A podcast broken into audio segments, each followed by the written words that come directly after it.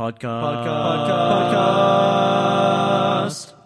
Je me demande vraiment de quoi on va bien pouvoir parler aujourd'hui.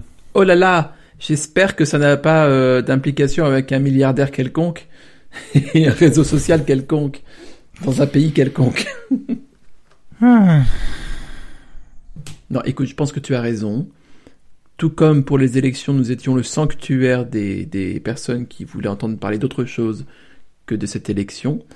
Euh, nous serons le sanctuaire des personnes qui veulent entendre parler d'autre chose que que Twitter et Elon Musk. je, je ferai seulement un commentaire qui est que les gens qui prétendent qu'il faut plus de liberté d'expression sont en général les gens qui considèrent euh, par liberté d'expression euh, que seule leur expression compte. Oui. Je suis très embêté parce que je suis extrêmement d'accord avec ce que tu viens de dire. Je crois que je pourrais pas être plus d'accord avec ça. 44 milliards de dollars, c'est pas cher payé finalement pour s'acheter un énorme porte-voix pour continuer à propager euh, tes insanités libertariennes, ton fond de racisme, parce qu'il faut jamais oublier d'où cette personne vient et euh, qui sont ses parents et euh, d'où vient sa fortune. Et finalement, 44 milliards de dollars, euh, c'est le prix de la démocratie, c'est le prix de la raison, c'est le prix euh, d'une certaine conception euh, de la place publique en ligne. Et finalement, 4 milliards, 44 milliards de dollars, bah, c'est pas si cher pour acheter tout ça. Euh, mais voilà, c'est tout ce que j'avais à dire sur le sujet, parce que sinon je vais m'énerver. Or, euh, je, je, je, je, considère ce podcast comme un espace où je ne m'énerve pas, un espace où au contraire, j'essaie d'interroger les choses de manière euh, positive. Donc, forcément, faut pas parler de Musk. Regardez Euh, en, en- en vrai, je vais quand même ouvrir une parenthèse, mais pas directement sur ce sujet-là. Je, je, je précise, c'est pas tout à fait. Enfin, Je te la donne. c'est pas c'est pas lié à la personne elle-même. Euh, donc tu peux tu peux être rassuré là-dessus. La liberté d'expression, est-ce que c'est vraiment souhaitable au final? Parce que enfin, je, je je je suis volontairement un peu taquin quand je pose la question comme ça, mais ce que je veux dire par là, c'est que certaines expressions sont tout à fait euh, bannissables. Tu, tu, tu, tu l'auras voulu. les abrutis hein. Et par abruti, je veux dire Musk et sa clique et euh, une bonne partie des Français euh, qui ont voté ce qu'on sait euh, le week-end dernier, prétendent que la liberté d'expression est quelque chose d'absolument absolu qui s'applique tout le temps partout, et encore une fois que seule leur expression à eux prévaut. Or, c'est pas du tout ça. La liberté d'expression, c'est c'est une liberté qui s'applique uniquement face à l'État. Elle, ne s'applique pas aux individus, elle ne s'applique pas aux entreprises, elle s'implique, elle, elle- elle s'applique uniquement à l'État. La liberté d'expression, c'est la garantie que l'État ne t'empêchera pas de parler. Hmm. C'est tout, ça s'arrête là. Et c'est une liberté de parler, pas une obligation d'être entendu. Enfin, c'est tout et c'est déjà pas mal. C'est Oui. grandiose, mais c'est tout. Oui. Mais enfin, regardez pour de vrai cette fois-ci. Eh bien, qu'ai-je regardé, Anthony, qu'ai-je regardé? Eh bien, j'ai perdu, je crois, entre 2 et 5 heures de mon temps parce que j'ai regardé deux films assez mauvais. L'un, euh, enfin les deux, de j'étais une victime consentante. cons- pardon, pardon. pour les deux, j'étais une victime consentante, donc euh, je peux pas non plus me plaindre. Euh, C'était euh, Les Animaux Fantastiques, Les Secrets de Dumbledore. Euh, comment dire euh... Non, bah c'est bien parce qu'on comprend pourquoi Dumbledore commence par Dumb. Et euh... non, il y a, rien qui fait sens. Il y a absolument rien qui fait sens. Même la magie fait pas sens en fait. C'est ça le truc. Je te suspecte quand même de regarder ce genre de film pour avoir le plaisir Oui, de faire ce genre de mauvaise blague Bien euh, sûr, bien sûr, bien. Parce que en plus, très objectivement, en plus j'ai passé un bon moment devant euh, parce que je savais euh, à quoi m'attendre et euh, c'était un moment de pure décérébration et j'ai eu ce que je voulais. Mm. Voilà. C'est comme, comme- enfin, j'ai, j'ai- on m'a un peu lynché pour avoir dit que j'avais pas aimé euh, Turning Red, euh, alors qu'en fait, si j'ai passé un bon moment dans l'absolu. C'est juste que dans ce podcast, j'essaie de déconstruire un petit peu mon expérience et de voir aussi pourquoi, d'interroger en fait le, le, le, le- vu que tu es un peu mon, t'es un peu mon double négatif, mon, mon doppelganger, j'essaie de voir. T'as dit négatif, pas maléfique, je, je note, je note. oui. non, oui, effectivement, je pense pas. On en parlera dans le prochain épisode. Mhm. Mais euh, du coup, voilà, j'ai passé quand même un bon moment devant Turning Red. Pardon Fabrice, si tu m'entends. Et, euh, et devant, euh, devant les animaux fantastiques aussi. C'était pas... C'est, en fait, c'était même... Euh, j'ai toujours peur de perdre le, de perdre le, de perdre pied quand je regarde un film. Et ça m'arrive souvent. Mm. C'est-à-dire que j'arrive pas à réfléchir devant un film. J'ai, trop d'images, trop de sensations, j'arrive pas. Et euh, si je voulais vraiment regarder sérieusement un film, il faudrait que je le voie plusieurs fois. Et là, du coup, euh, j'étais assez content. Je suis toujours un peu rassuré quand j'arrive à éprouver des choses intellectuelles devant un film. Et euh, c'est le cas ici parce que j'ai pu voir que les choses n'allaient pas. Et du coup, ça m'a un peu rassuré aussi. Et donc, ça m'a permis de passer un bon moment de manière un peu paradoxale. Le deuxième film que j'ai vu, euh, enfin qu'on a vu hier soir, euh, c'était euh, Kong versus Godzilla ou Godzilla versus Kong, je crois.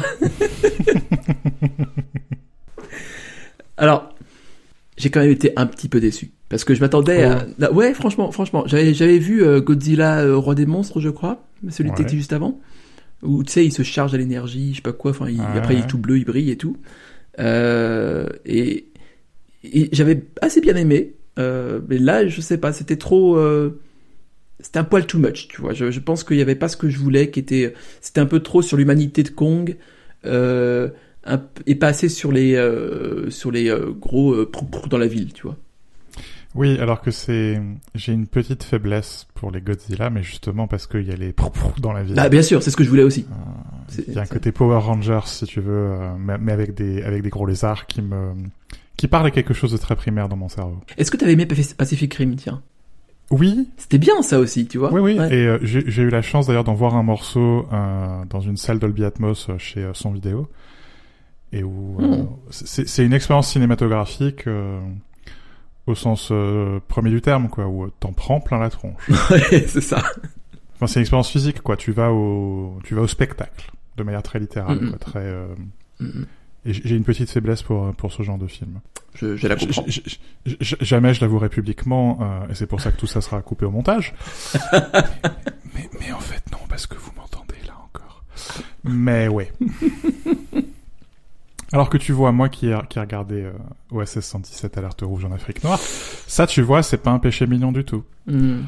Euh, pas du tout. C'était nul, mais, mais genre nul quoi. Euh, et euh, c'est triste. C'est triste. je, je- je crois que Nicolas Bedos est beaucoup moins subtil que son père et ça se sent. Et hum, je crois que l'excuse du second degré, qui est de dire euh, c'est OSS 117, on s'amuse avec euh, les clichés et on s'amuse avec euh, avec la France-Afrique, et avec le racisme et tout ça.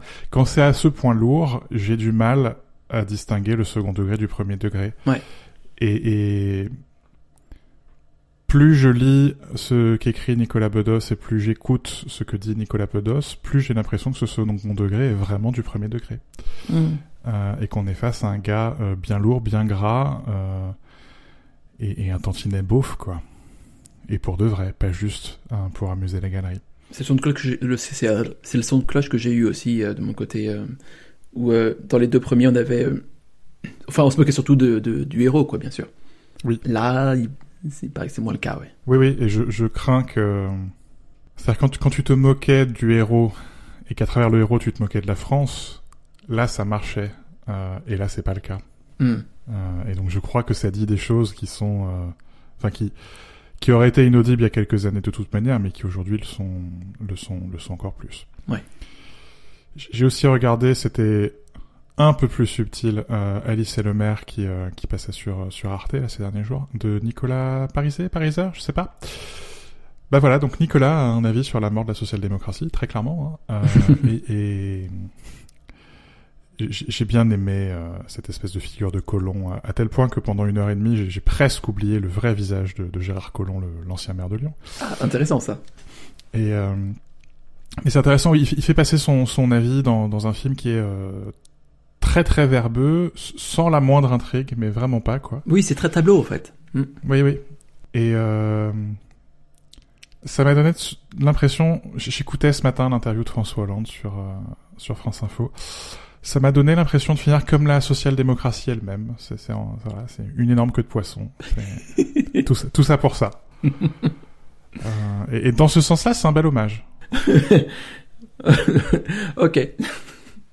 Ouais, ouais. Après, euh, il- est servi par un casting de folie parce que presque tout le long du film, tu, tu as uniquement deux acteurs à l'écran, notamment ces longues tirades de, de Lucchini, et c'est Enfin, c'est un plaisir, quoi. C'est, Mm. ça passe très, très, très, très, très, très, très bien. Mais quelque part, le, le propos est presque dépassé par son incarnation, quoi. C'est un peu, il y a un côté un peu naïf, quoi. Oui, c'est ça. C'est Il faut réinventer la social-démocratie à l'aune de l'écologie, monsieur le maire. Grande nouvelle. c'est le, c'est, c'est le sentiment que j'ai eu, mais que tu dis beaucoup mieux que moi parce que j'avais pas réussi à mettre les mots dessus. Euh, donc, euh, ça, mais je reconnais du coup euh, le, le, ce que j'ai ressenti en voyant ça. Notamment la fin, effectivement, ça finit vraiment en queue de poisson et on se demande, mais ça peut pas finir comme ça. On est un peu surpris de de voir l'écran final arriver. et genre, mais, ah bon, Ah, on, s'est, on s'est regardé tous les deux avec Cécile en mode, ah tiens, ça Oui. là. bah pareil avec Adrien. Et puis alors vous, ça le fait, ça vous le fait évidemment pas, mais euh, nous qui sommes lyonnais euh, et, et qui, qui, qui en plus euh, connaissons, connaissons bien les lieux, euh, voir Alice prendre le tramway et sauter magiquement du tramway T1 au tramway T2 et euh, aller en avant et en arrière sans bouger de place dans le tramway, euh, il y, a, y a eu des petits soucis au montage là quand même. Ouais, ça c'est dommage quand même. Pour un film local. Autant dans Mission Impossible, quand, ça, quand il passe de, l'eau- de la- de l'avenue de l'Opéra, tu vois, euh, à, à- À la Tour Eiffel. à la Tour Eiffel, sans, sans sourciller. Bon, c'est Mission Impossible, on va pas demander aux Américains non plus d'être subtils, tu vois, ce serait bizarre. Mais là, quand même, quand même. Ah, Là, parfois, il y a des moments où le, le, le Rhône et la Saône se confondent. Enfin, c'est c'est assez intéressant. Quelle indignité. Écoutez alors. Eh bien, j'écouta euh, trois albums cette, euh, cette dernière quinzaine. Le premier euh, de Luke Hemmings, Luke Hemmings, qui s'appelle When Facing the Things We Turn Away From. Euh, From. From, comme. euh, alors, je, je connaissais pas du tout. C'est donc c'est un Australien. Euh, a priori, il vient d'un boys band qui s'appelle, j'ai oublié le nom. Et en fait, donc il est, il fait sa carrière solo là depuis, enfin c'est un album post-confinement comme beaucoup d'albums euh, euh, de derniers, deux dernières années, euh, bizarrement. Et bah alors c'est- bien, bien gentil, mais euh, j'ai toujours du mal à y adhérer. Bon, c'est quand même très jeune déjà de base, donc c'est quand même, c'est quand même un peu midinette, tu vois. Enfin, je sais pas comment dire, je voudrais pas être. Euh, Et tu ne l'es plus. euh, Voilà, franchement, je, le suis, je crois que je le suis plus. Je crois que j'ai passé ce stade. Malgré ce que j'écoute en, en cachette, euh, enfin, que pas tant en cachette que ça, parce que ça se voit sur mon historique, je pense, Apple Music. Mais même pour moi, c'est un peu midinette quand même. Euh, ça ressemble beaucoup à la trajectoire d'Harry Styles de One Direction. Euh, sauf que Harry Styles le fait avec, je crois, plus de talent et d'authenticité. Euh, et moins de midinette. Un petit peu moins de midinette. En tout cas, il a réussi à, à transcender ça. Tu, tu, tu dis des mots et je sais que je suis censé les comprendre et, et je hoche de la tête et d'accord. Faudrait faudrait que t'écoutes Harry Styles. Ce prochain album sort bientôt. Là, faudrait, je pense que tu aimerais bien. Mhm. Mhm. mhm. Mhm. Sinon, j'ai écouté Park de Park. J'aime ce genre d'album éponyme, c'est parfait.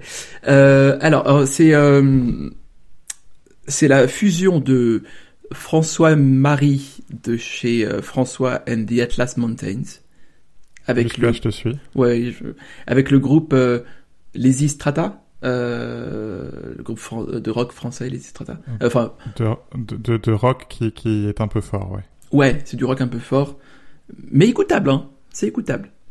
Ah, surtout quand tu mets le volume un peu fort. Je confirme. Oui. Ouais. Mais du coup, c'est très intéressant de voir euh, François euh, se, se frotter à ce genre musical euh, qu'il n'avait pas touché auparavant.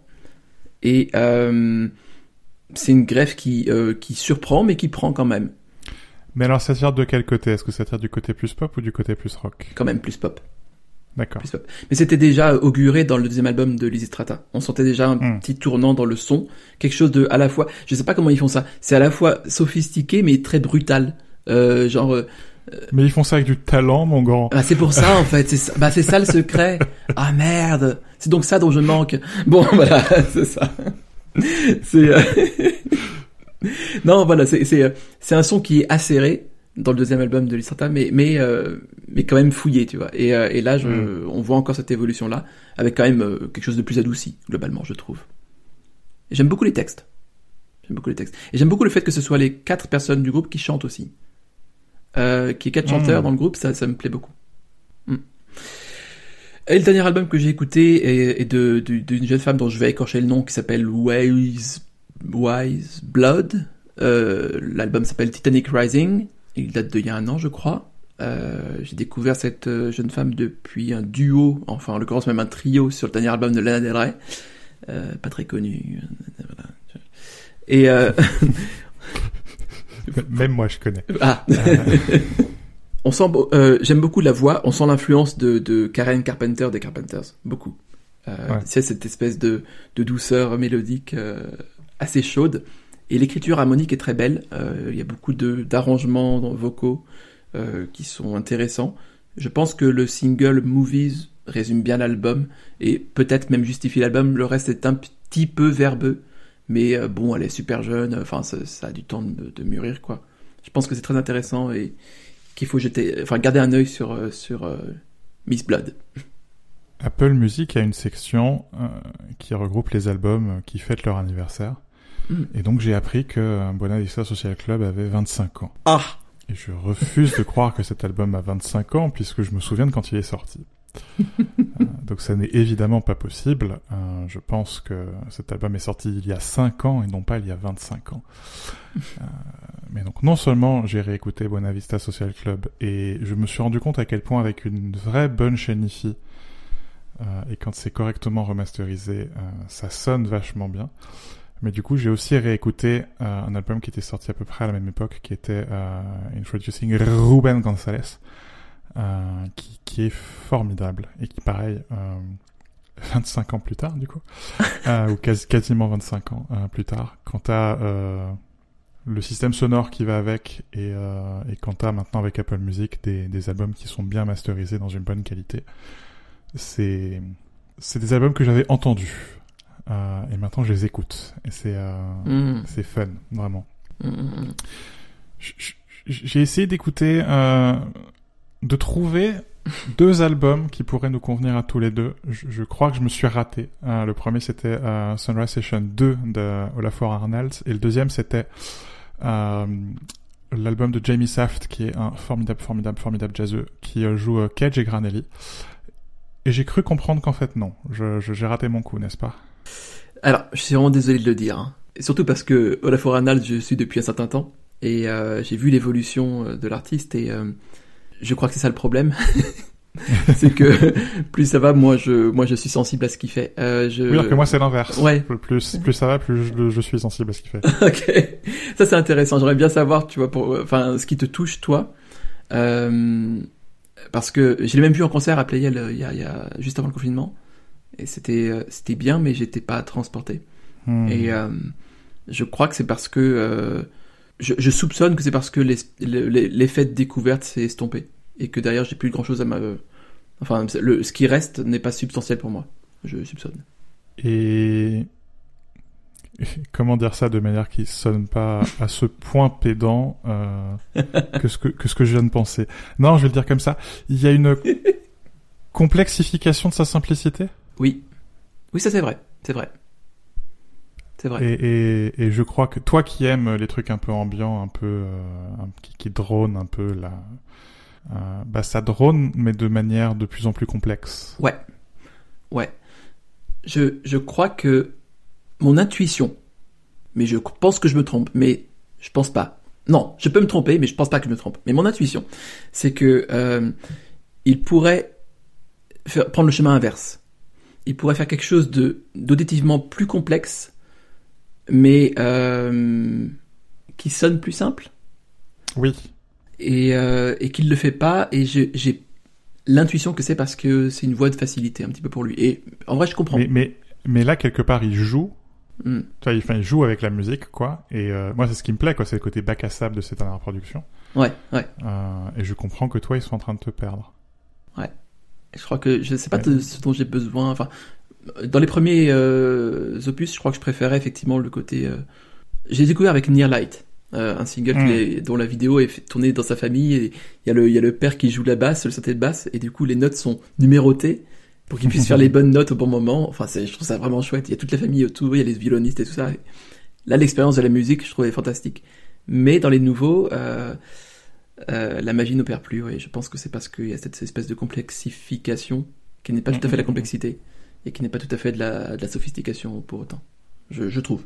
Et, et, Saft, je suis très déçu parce que euh, que, que t'es pas aimé parce que euh, Saft pour le coup, ça, on vient vraiment de l'autre bout, hein, on vient du bout du, bout du jazz, et là il joue quelque chose qui est au confluent du, du classique, alors du classique un peu allumé avec Cage hein, et, et Granley, et où t'as un côté c'est le jazz qui rencontre le classique, mais en tirant vers euh, l'électro. Enfin, je, je pensais pouvoir te rattraper là, tu vois. J'ai, je crois que j'ai eu du mal à rentrer dedans. Je dis pas que force d'écouter, mon oreille se fasse aussi. Tu vois, c'est peut-être juste une question de d'habitude. Hmm. C'est pas du tout euh, exclu. Et par contre, j'avais été beaucoup plus touché euh, de manière beaucoup plus immédiate aussi par l'album de Gerald Clayton, Bells on Sand. Oui, qui est, qui est, qui est superbe. Pour le coup, c'est ça, c'était vraiment. Euh, enfin, il n'y avait pas de frontière, en fait, pour moi.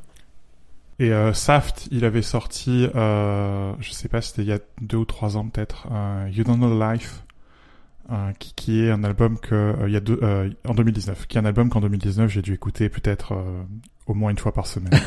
D'accord. ou notamment le titre, le titre éponyme, il est, il, il, est fantastique quoi. Mais là, on est vraiment dans le jazz pur et dur. Mm à propos de jazz, j'en ai écouté un paquet euh, ces 15 derniers jours. Euh, parce que je sais pas pourquoi. ouais, je... c'est bizarre ça. ça, m'arrive jamais. Ah, bah, franchement, euh, c'est la première fois, monsieur là, je vous assure. non, et puis des trucs très différents. Steve Gadd, qui a, qui a, qui a maintenant plus de 70 ans, mais qui continue à tourner, c'est incroyable. Qui a, qui a sorti un enregistrement d'un concert au Blue Note de Tokyo, euh, The Parable of the Poet de Joel Ross qui est superbe, euh, Get On Board qui est euh, Taj Mahal et Ray Cooder. Taj Mahal et Ray Cooder, ils étaient euh, dans les Rising Suns. Euh, et donc là, ils rendent, euh, ils rendent hommage à, à Sonny Terry, à Bernie McGee qui, qui sont, enfin, c'est un, un, duo de blues très très très très connu. Pas d'Arnaud Jourdain, mais très très hmm. très connu. Désolé, désolé. L'album est sympathique, mais je crois que Taj Mahal et Ray Cooder ont largement mérité de prendre leur retraite. Pas comme euh, Steve Gadd, du coup, si j'ai bien compris. Euh, non, pas du tout comme. Gadd, il peut mm. continuer encore. D'accord. Euh, et, et, et, pareil, oui, de Pierre de Batman. Je crois pas qu'on puisse faire plus simple comme nom d'album. Oui, eh ben oui. oui, oui. oui, ah oui. C'est tout ce que j'aime dans le jazz contemporain, enfin dans les albums de jazz contemporain dans lesquels il y a, y a du Fender Rhodes avec euh, une voix qui est utilisée comme instrument. D'habitude, j'ai un peu de mal avec ça. Hmm.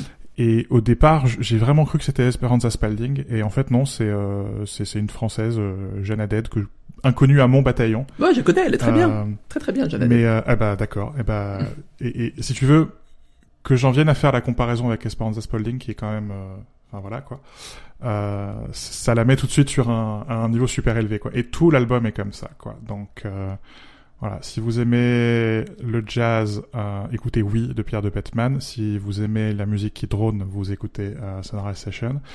Et si vous avez envie euh, d'embêter Arnaud, vous écoutez euh, Saft qui joue Cage et Granley. Ce, sera, ce sera drôle. Uh-huh. Uh-huh. Mais surtout faites comme vous voulez, hein, on est libre de s'exprimer ici. 44 milliards.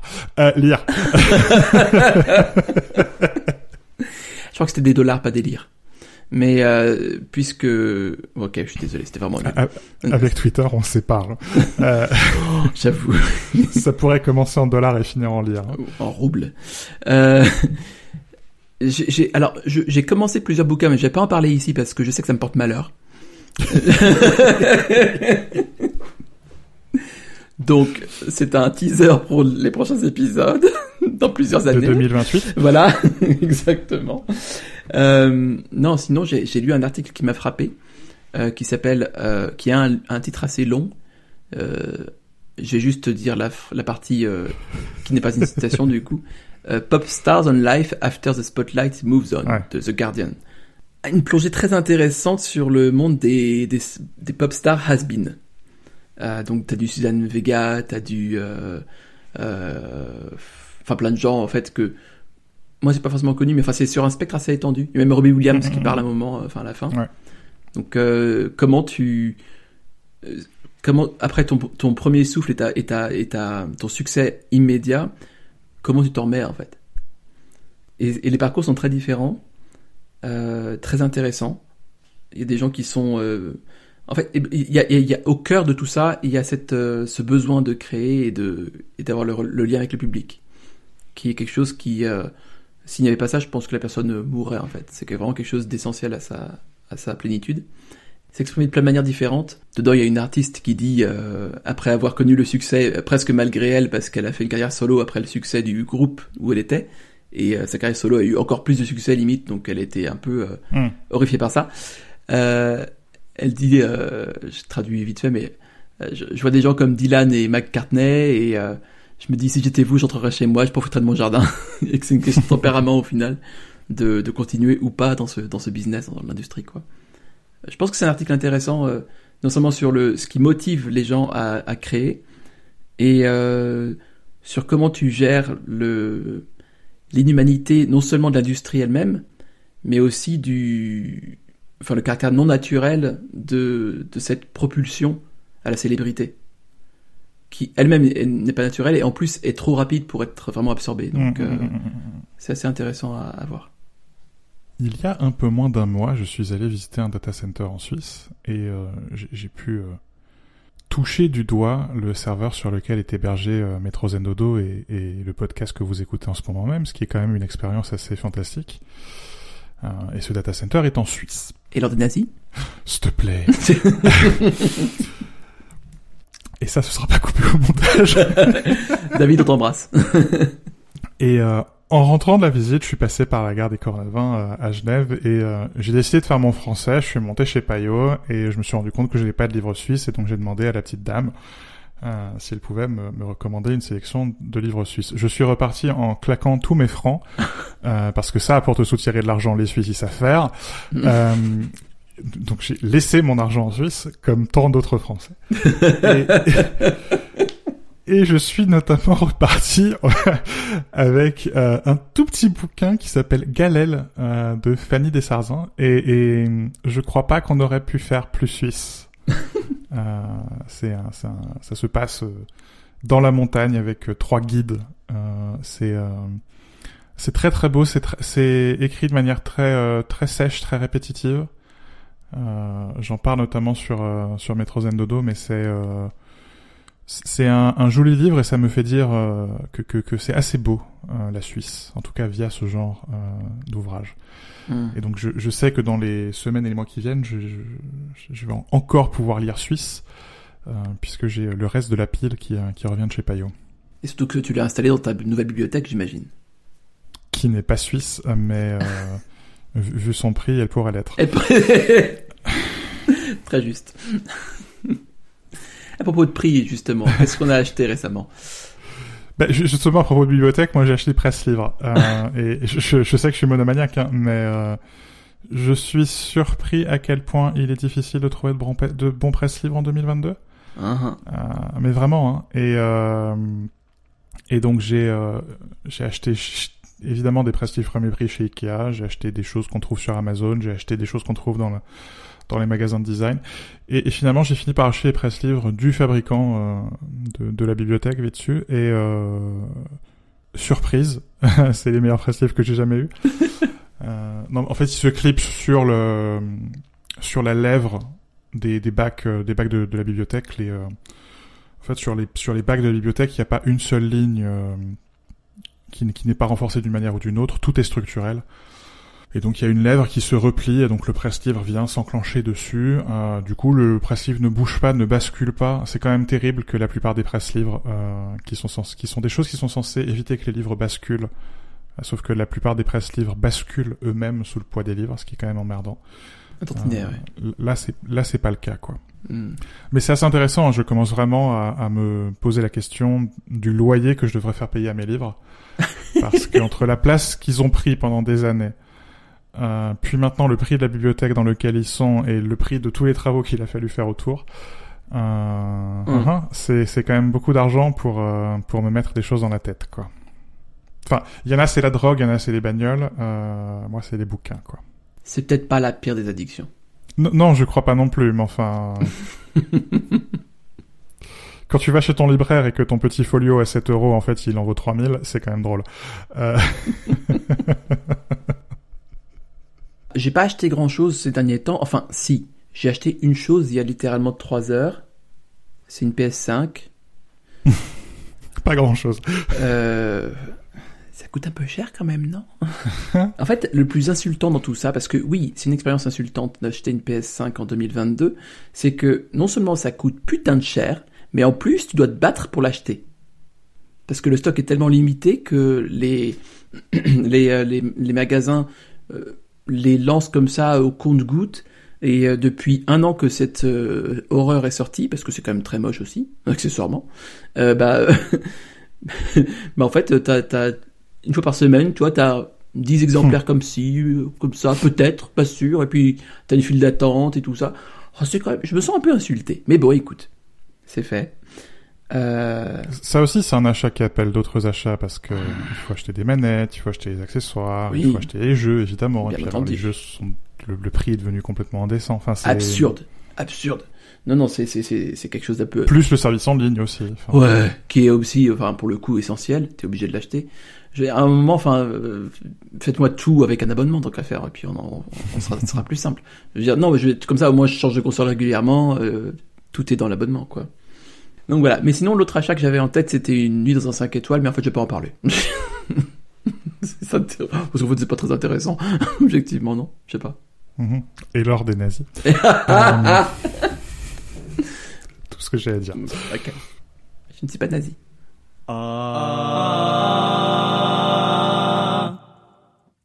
Anthony, Arnaud. il faut que je râle sur Apple Music encore une fois. Écoute, euh, je te prierai de te taire parce que T'es pour un podcast, c'est emmerdant. non, mais métaphoriquement, Anthony, voyons. Non, non, mais voilà. Enfin, écoute, tu, tu, tu, tu, tu, tu avais écouté du jazz. Moi, je me plains d'Apple Music. euh, quelque part, on est des caricatures de nous-mêmes, quoi qu'à d'habitude. Donc alors, qu'est-ce que, qu'est-ce qui s'est C'est passé? Ce que les gens qui nous écoutent viennent chercher? Eh bien, euh, repais-toi, peuple, car je vais te divertir.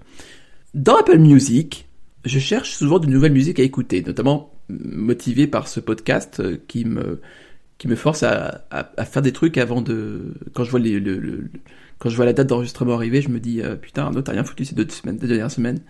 Euh, aie une vie intéressante s'il te plaît et du coup je me force à écouter des trucs. et euh, du coup je cherche de nouvelles choses et du coup naïvement je me dis qu'Apple Music va m'aider à trouver de nouvelles choses parce qu'après tout c'est peut-être son rôle en tant que service de streaming. Justement t'as plus cette musique physiquement qui encombre ton ordinateur donc c'est l'occasion d'aller euh, explorer tout ce catalogue merveilleux de plusieurs billions de chansons. Et en fait, non. Mais genre pas du tout. C'est-à-dire que déjà les recommandations que j'ai, c'est des amis qui me les donnent parce qu'en fait, euh, je, je arrive pas à trouver par moi-même. Et en fait, quand je vais chercher euh, les, les canaux de, de découverte euh, de nouvelles euh, de nouvelles musiques, bah je suis un peu un peu sur le cul parce que à chaque fois c'est dans un comment dire dans une problématique qui qui est très particulière et que je trouve contre-productive. Je m'explique. Tu m'as dit de me taire, je me tais. Hein, je continue. T'as le droit de parler quand tu veux, évidemment, Anthony, mais, mais je, je vais d'abord expliquer le truc. Ensuite, t'as intérêt à parler. Euh, euh, en fait, je, je, dans ma recherche de nouvelles musiques à écouter, euh, je parcours toujours les différentes catégories d'Apple Music et je suis toujours irrité. Je cherche pas à affirmer, en fait, quoi que ce soit quand j'écoute de la musique. Je cherche pas à ce que mon écoute se fasse en fonction de certaines convictions ou non-convictions, dans le sens où quand je vais écouter quelque chose ou aller vers une musique, je fais par choix, par goût, euh, où je vais choisir de sélectionner telle ou telle chose, mais plus dans ces critères-là, l'expérience est personnelle en fait. Et euh, là où je m'attendais, euh, je m'attends en général à avoir un catalogue qui est en fonction de la musique justement, ou du genre musical, ou des choses comme ça, je me retrouve avec des manifestes qui sont plutôt politiques. Et je trouve ça un peu gênant pour au moins deux raisons. C'est que déjà, ça m'empêche, à mon sens, hein, de découvrir la musique comme moi je voudrais, comme, enfin, de trouver des méthodes un peu transverses euh, qui, favorisent la sérendipité, de mon côté. Et ensuite, plus généralement, musique engagée veut pas dire bonne musique. Et euh, souvent, c'est bah, bien gentil de me proposer des choses qui mettent en valeur euh, tel ou tel artiste ou telle ou telle cause, mais en fait, bah, c'est pas ouf, quoi. Ça me plaît pas trop. De quelle façon tu penses qu'Apple avance des convictions, un programme politique, enfin ce que tu veux, dans Apple Music Hmm. C'est-à-dire, c'est- quoi qui te gêne? C'est euh, La classification par genre, c'est euh, leur liste de lecture, c'est euh, leurs recommandations euh, qui sont remontées par l'algorithme? Enfin, c'est c'est quel aspect dans ce que te propose Apple Music qui te fait dire qu'ils essayent de te faire écouter des choses que tu n'as pas forcément envie d'écouter, moins parce que l'algorithme pense de toi que parce que Apple pense d'elle-même. C'est une très très bonne question. C'est pour ça que je suis journaliste. Pardon. Euh, c'est vrai que l'algorithme est mauvais. Euh, quand je vais dans la dans la playlist euh, le mix découverte, déjà qui est difficile à trouver, je trouve, euh, parce que bah faut aller dans écouter au lieu d'explorer, et c'est pas tout à fait en haut, c'est plutôt en bas. Bon, peu importe. Oui, et con- contrairement il y a quelques Oui. quelques mois, maintenant il remonte plus en, en tête Exact. de la section. Exact, Ouais. exact. Et en fait, ce, ce, ce, ce mix me fait toujours écouter des chansons que j'ai déjà écoutées. Oui. Euh, pourquoi? C'est pas de la découverte dans ces cas-là, tu vois. Mais ça, c'est un véritable problème dans Apple Music, mais qui est général. hein. C'est-à-dire que quand le service a ouvert, il te demandait d'indiquer des genres que tu aimais ou détestais et des artistes que tu aimais ou détestais. Mm. Et il prenait en compte uniquement cette graine pour faire tourner l'algorithme. euh, alors que dans mon cas, par exemple, j'avais euh, 15 ans d'archives d'achat dans l'iTunes Store qu'il aurait parfaitement pu reprendre. Mais ça, c'est non. Euh, ça s'expliquait architecturellement qui est que c'est deux plateformes différentes, mais enfin, au bout d'un moment, quand tu t'appelles Apple, c'est pas très compliqué de mettre un stagiaire euh, pour aller récupérer la base de données de l'iTunes Store et la mettre en face de celle de Beats Music. Mm. Et encore actuellement, je trouve qu'en fait, il y a une vraie déconnexion entre ta bibliothèque euh, et le catalogue d'Apple Music, et que tu as beau avoir déjà écouté des morceaux, tu as beau avoir ajouté des albums à ta bibliothèque, eh ben, il va te les reproposer. Et quelque part, le mix découverte, il part avec une idée de ce que tu dois écouter dans la semaine, parce que ça vient de sortir. Et parfois, ça vient de sortir, c'est difficile, hein, notamment avec le genre de musique que j'écoute où les, où les, les sorties sont pas forcément hebdomadaires, bah parfois il va me reproposer le même morceau ou le même album 3, 4, 5 semaines d'affilée. Mm. Et c'est un album qui est dans ma bibliothèque depuis le jour où il est sorti, voire avant, puisque euh, maintenant les albums arrivent en avant-première sur Apple Music. Euh, et il sait que j'ai écouté, et il sait parfois que j'ai écouté 15 fois, quoi. Euh, donc à quoi bon encore me le proposer dans Mix Découverte Ça, ça a toujours été un problème d'Apple Music, par Oui, ailleurs. oui, oui, je suis d'accord. Ouais. Une, une, une sorte de dissociation, euh, oui, c'est dommage. Mais, mais je, je pense pas que ce soit un choix politique, et c'est pour ça que j'interroge ce que tu racontes. Oui, oui, je suis d'accord. Ça, ça répond à seulement de la partie euh, algorithmique et ça répond pas à la partie politique. La Hmm. partie politique, c'est plus euh, le sentiment que j'ai, et je sais pas si c'est la vérité ou pas, donc attention, je, je voudrais être très clair là-dessus. Le sentiment que j'ai, c'est que les artistes mis en avant, ou les causes mises en avant, enfin, les artistes mis en avant représentent surtout certaines causes. Et euh, que, du coup, euh, il y a une espèce de... Et que, c'est- et que parfois c'est au détriment de la musique elle-même. Voire de l'artiste lui-même. Par, par exemple, si j'ai euh, un artiste qui est mis en avant sur une thématique particulière, du genre... euh, je sais pas. Euh... Il il y a eu la journée internationale des droits des, du droit des femmes, il y a pas longtemps. bah, je pensais à ça, mais ouais, parce que tu vois, la Journée internationale des droits des femmes, c'est quelque chose qui est euh, quand même dans le calendrier. C'est un événement global, comme la Journée de la Terre. Éventuellement, je peux comprendre qu'il y ait un focus là-dessus. C'est pas trop le problème. C'est plus euh, les trucs un peu random. Euh, je- j'en cherche un, mais j'en trouve évidemment Hmm. Attends, je vais, je vais aller directement dessus. Le problème, c'est que je, je sais que ce que je suis en train de dire est réac, Hmm. mais je sais aussi qu'il y a du vrai dedans. Et je cherche le vrai.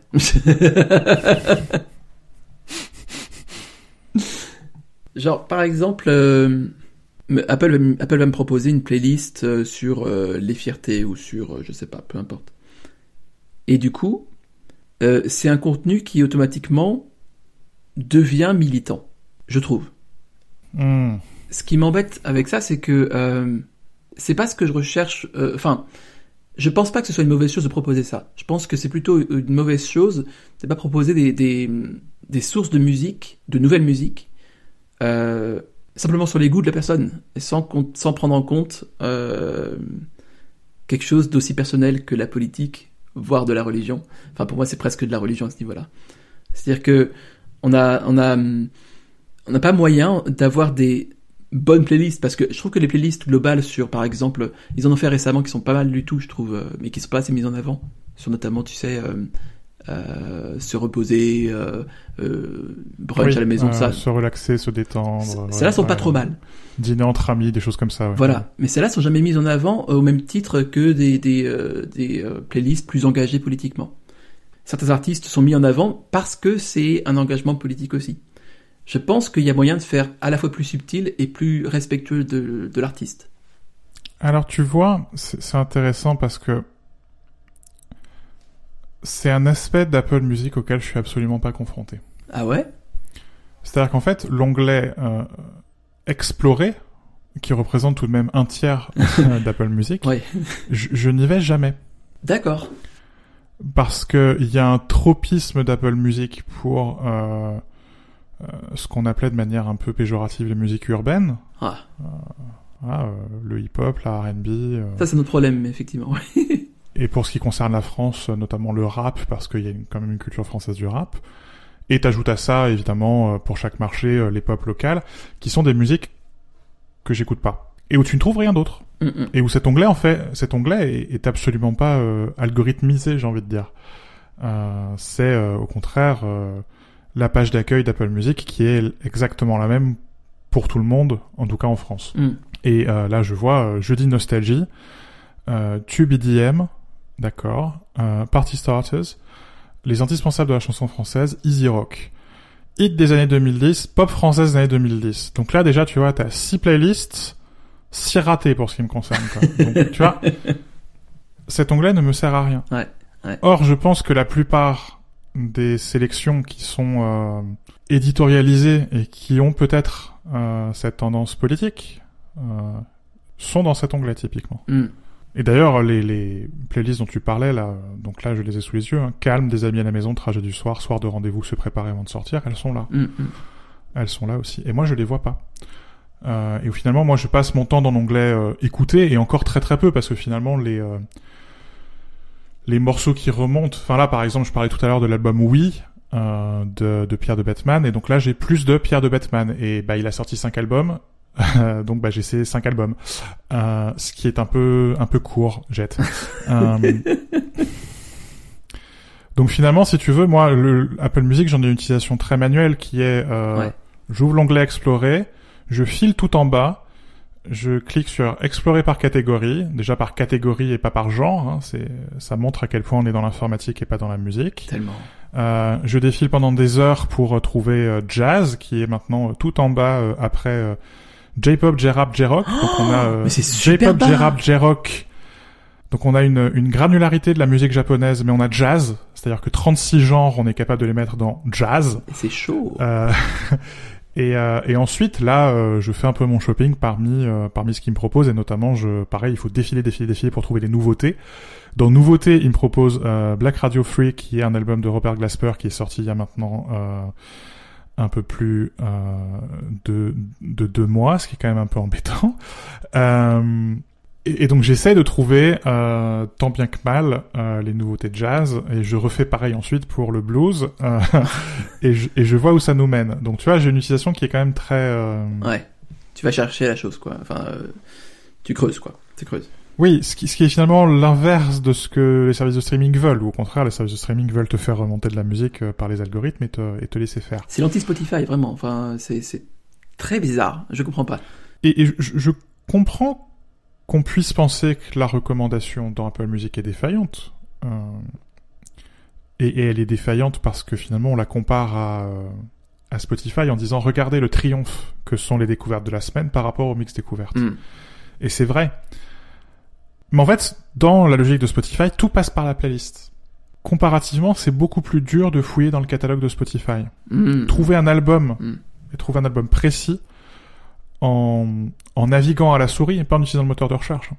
C'est difficile dans Spotify. Ok.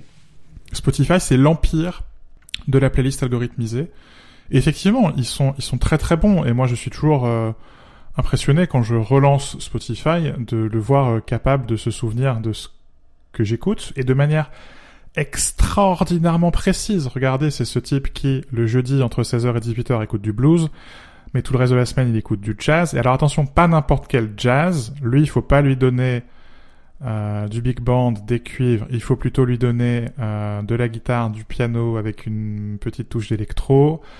À ce moment-là de la semaine, il faut aller plutôt chercher vers notamment les jazzmen euh, afro-américains euh, qui infusent de la soul, du hip-hop, du rap. Et à ce moment-là de la semaine, il faut plutôt faire du truc très straight euh, ou au contraire du truc complètement psychédélique qu'on va chercher chez les Allemands et les Autrichiens. Mm. Ce qui fait et Spotify est capable de faire tout ça. Et en plus de faire tout ça, il me filait une playlist avec 45 morceaux, ce qui est euh... enfin, moi ça me fait flipper hein, vraiment. euh, Apple est pas capable de faire ça. Mais Apple est beaucoup plus capable de euh, te proposer des sélections d'albums. Pour Spotify, c'est beaucoup plus compliqué. Leurs playlists euh, qui sont autour d'un album, euh, leurs playlists qui sont quelque part latérales. La navigation latérale à partir d'un album est, est, est, est, incroyable. La navigation latérale par artiste aussi, notamment euh, leur playlist qui s'appelle Les inspirations de Mm. ou euh, Les indispensables de. Oui. Elles sont incroyables et c'est là où tu vois la force de l'équipe éditoriale d'Apple Music. C'est redoutable, Euh, c'est vrai. Ouais, ouais. Il y a des journalistes et des journalistes qui connaissent la musique qui travaillent pour Apple. Ouais. Euh, donc ça c'est génial. Et par exemple, enfin, euh, si euh, encore une fois, hein, si vous, si les gens parmi les gens qui nous écoutent, il y a des gens qui aiment le jazz, euh, vous avez du mal à euh, ce- qu'est-ce que c'est hard bop, post bop, néo bop? Euh, bah voilà, il y a les indispensables hard bop, les indispensables post bop, les indispensables néo bop. On écoute ça, on est bon quoi. On, on est euh, presque aussi intelligent qu'un journaleux de jazz mag. Euh, parce, parce que voilà, elles sont, elles sont juste, elles sont juste très très très très bien foutues. Et en fait, je crois que, que, et c'est là où quelque part je te rejoins sur la politique, il y a une politique d'Apple Music, mais qui est une politique de qu'est-ce que c'est que l'objet musique. Euh, et contrairement à Spotify qui prétend euh, qu'on peut faire des choses qui sont uniquement de la playlist et que finalement le mode de consommation par défaut de la musique ça doit être la playlist, euh, Apple est à mon avis un peu plus subtil que ça, qui est la playlist c'est une porte d'entrée Mm. dans la musique Mm. Qui ensuite doit t'emmener vers le catalogue d'un artiste ou le catalogue dans un genre, euh, et on fait de la navigation latérale. Mm. Alors que Spotify, c'est une navigation qui est beaucoup plus verticale. On va d'un album, à- enfin on va d'un on va d'un single à l'autre, on va d'un artiste à l'autre, et on s'arrête jamais en chemin, quoi. Écouter Explorer Radio, j'écoute, j'utilise l'onglet Écouter, je n'utilise quasiment pas euh, l'onglet Explorer ou, ou seulement pour aller trouver le bouton pour aller euh, récupérer le jazz. Un onglet que j'ouvre très rarement euh, et que j'ouvrais très rarement jusqu'ici, c'est l'onglet Radio parce que c'est l'onglet d'Apple Music One euh, et qui même chose. euh, moi qui n'écoute pas de musique urbaine, euh, ça. Apple Music One, ça me ça me laisse un peu un peu pantois. Sauf que je crois que cet onglet radio est en fait l'onglet le plus important d'Apple Music. Et que je crois qu'on ne peut pas utiliser correctement Apple Music sans utiliser l'onglet radio. Et qu'en fait l'onglet radio c'est le cœur du moteur de recommandation d'Apple. Huh. Et notamment, euh, je me suis pris à écouter ces dernières semaines euh, Groove Velocity Radio euh, avec Bluey, où c'est euh, une émission hebdomadaire, et c'est génial. Où t'as un épisode qui dure, je crois, une heure. Euh, en plus, c'est très bien foutu parce qu'à chaque fois que tu changes de morceau, euh, c'est pas le nom de l'émission qui apparaît dans la barre de lecture, mais c'est le nom du morceau. Donc ça te permet, encore une fois, navigation latérale, de retrouver l'artiste, de retrouver l'album. Mm. Et c'est finalement une personne humaine, pas un algorithme, qui te parle et qui te propose une sélection musicale autour d'un thème, autour d'un genre, ou juste autour d'une ambiance, dans le cas présent, de la musique qui groove un peu. Et donc on va euh, du jazz vers l'électronica, en passant par de la pop un peu infusée de soul, et euh, beaucoup de musique afro-américaine, mais euh, dans plusieurs genres différents. Et ça marche. Mm. Et on navigue de manière euh, très latérale, et, et c'est là où est l'essentiel du moteur de recommandation d'Apple. Et où j'ai regardé un peu ce qu'ils faisaient avec euh, justement les musiques urbaines. En France, par exemple, euh, le code radio, qui est l'émission de Mehdi Maizi, elle est géniale. si tu veux comprendre ce qui se passe dans la musique en France, notamment sur le hip-hop euh, et sur le rap, ça marche. et ça marche mieux que n'importe quelle playlist sur Spotify. Ok. Et donc elle est là la politique, qui est que euh, la musique, pour Apple, c'est un objet qui doit être traité par des humains. Mais c'est un peu lourdingue comme approche quand t'es habitué à Spotify. Ou quand t'es habitué à d'autres supports très algorithmisés. Typiquement la, la vidéo avec Netflix. Ouais. Et donc je suis pas d'accord avec toi sur le côté il pousse un agenda euh, social, disons, Mm. euh, avec Apple Music. Mais je, je pense que je suis pas d'accord avec toi parce que je ne pratique pas assez l'onglet Explorer. Mm. Par contre, je crois que, et notamment avec l'onglet radio, mais aussi avec l'onglet écouter, il, il- il pousse une vision politique de la musique qui est euh, il faut aller chercher euh, des albums, il faut aller chercher des artistes. Ouais. Euh, et il faut prendre le temps d'écouter de la musique, et ça passe y compris par euh, prendre le temps d'écouter une heure, une émission, de faire de la radio à, à la papa, quoi. Je veux dire, c'est quand même... euh, Oui, c'est ça. Enfin, il y a un calendrier, il y a une grille, quoi. Il y a vraiment une grille de radio. Tu peux l'écouter en direct, quoi. Tu peux vraiment faire comme si on était en 1920, quoi. C'est, euh, mais avec toute la puissance d'un catalogue de streaming derrière. Et c'est là où moi je vois la vision politique, quoi, si tu veux. Ouais, je comprends. C'est euh, c'est intéressant. C'est vrai qu'ils ils avaient, enfin, peut-être que c'est encore euh, plus dé, plus développé aux États-Unis avec les, les radios des, des artistes. Euh, Ouais. Elton John, euh, Shania Twain qui a sa propre radio maintenant. Et euh, on n'a pas encore ça tout à fait en France. Enfin, on a le code effectivement qui est qui est bien installé, mais je suis pas sûr qu'on ait d'équivalent d'artistes qui ont leur radio en France. Non, je crois pas. Mais, ce- mais ce serait, ce Ce serait, serait super génial pour le coup parce que un artiste qui interviewe un autre artiste, euh, enfin qui met des playlists comme ça, pour le coup, ça ce serait vraiment. euh, Et, et je pense que ça rejoindrait les playlists, les inspirations d'eux, qui sont mais merveilleuses, Ouais. merveilleuses. Ouais, ouais, ouais, ouais. Il y a beaucoup d'intelligence là-dedans, c'est vrai. Mais d'intelligence dans le Ouais. sens, euh, enfin, Mais ouais. humaine. Ouais, c'est ça, c'est ça. Tout à fait. S- Sans vouloir euh, faire cocher des cases à- aux gens qui nous écoutent. Intelligence artificielle. Bingo. Ah.